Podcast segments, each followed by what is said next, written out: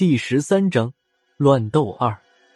金球出手之后，我看都没看，拉着破军就向后跑。一大群人紧紧追在我们身后，他们越追越近，我甚至能感觉到有一双手已经触到了我的后背。我拔出短剑，正准备朝身后劈一剑，就在这个当口，一支弩箭贴着我的脸颊飞了过去。我偷眼一看。弩箭射中了我身后一个人头上，他立刻仰面倒地，一阵抽搐后死去。孙胖子已经丢掉了金球，飞快的又装上了一支弩箭，转身向后跑去。萧和尚站在密室的门口喊道：“快点回来，这里还能撑一撑。”郝文明也强咬牙站在门口，将甩棍里暗藏的刀尖亮了出来，和萧和尚站在一起。准备接应我们三个，眼看我们就要跑回到密室，后面的人也越聚越多。他们不再像刚开始那种摇摇晃晃、慢吞吞的状态，动作突然变得异常迅速。一百多人成群结队的向我们扑过来。我心里明白，手枪这时已经没了作用，就算能回到密室里，就凭我和孙胖子两把短剑。加上他手里还剩的十来支弩箭，也撑不了多大一会儿。看今天这架势，除非高胖子能及时赶到，否则就只能盼望能出现奇迹，才能保住我们几个的小命了。就在这时，听见人群后面有人恨声说道：“看看你们干的好事！”话音刚落，又是一声巨响，好像有什么人闯进了人群里面。在里面横冲直撞，将聚集在一起的人撞得七零八落。一时间，我们遭受到的压力大减，只有几个人还追在我们后面，其余的人已经朝身后巨响的方向去了。孙胖子突然转身，抬手又是一弩箭，身后一个人应声倒地。我一个急转身，手握着短剑，一剑刺进了身后一个人嘴里。也是这人追得太急了点。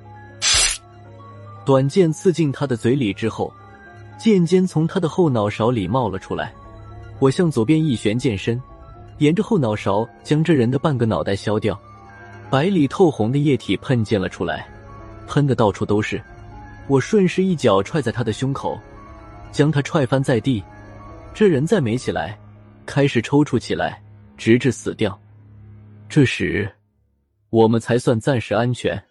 萧和尚瞪着眼睛看向人群中心的方向，一个白头发的黑衣男子在人群中不停的撞来撞去，已经将百十来号的人群撞散了。是无人敌。郝文明眯缝着眼睛看着，不过他又马上摇摇头，否定了他自己的想法，说道：“行，不过并不是，是之前我和大圣见到的白头发黑衣人。”不过不知道他和无人敌有什么关系没有？我解释道。孙胖子突然对我说道：“不对啊，辣子，他和断手人不是一伙的吗？这时怎么又打起来了？”他说话的时候，财叔已经放弃了暗室里的金球，爬回到了孙胖子的上衣口袋里。还没等我说话，白头发黑衣人已经向我们走过来。后面有人不断的攻击他，但都被这个白头发黑衣人抓起来，一个个远远的向身后扔了出去。他明明有解决掉这些人的本事，可这白头发黑衣人只是不厌其烦的将他们远远扔开。他一路走一路扔，就这样走到了密室的门口。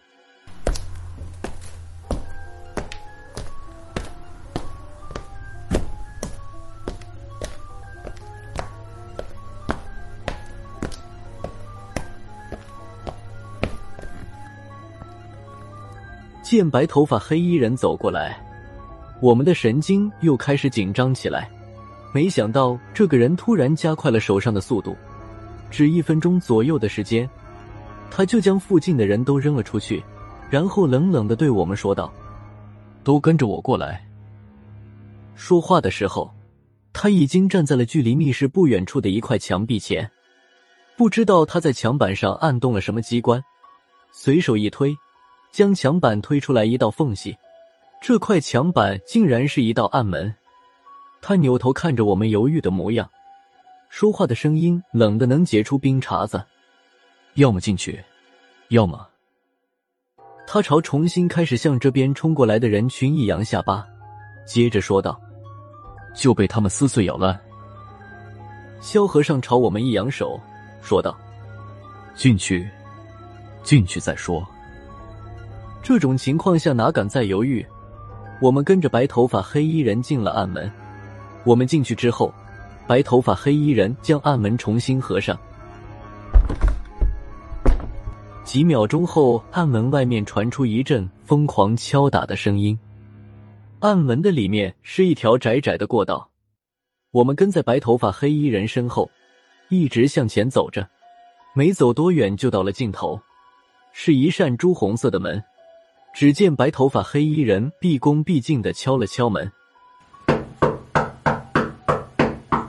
压低声音说道：“千户正军将人带到。”里面一阵沉默，过了一会儿，才有人缓缓说道：“进来吧。”白头发黑衣人将门推开，我一眼就看见门里面还有一个白头发的男子，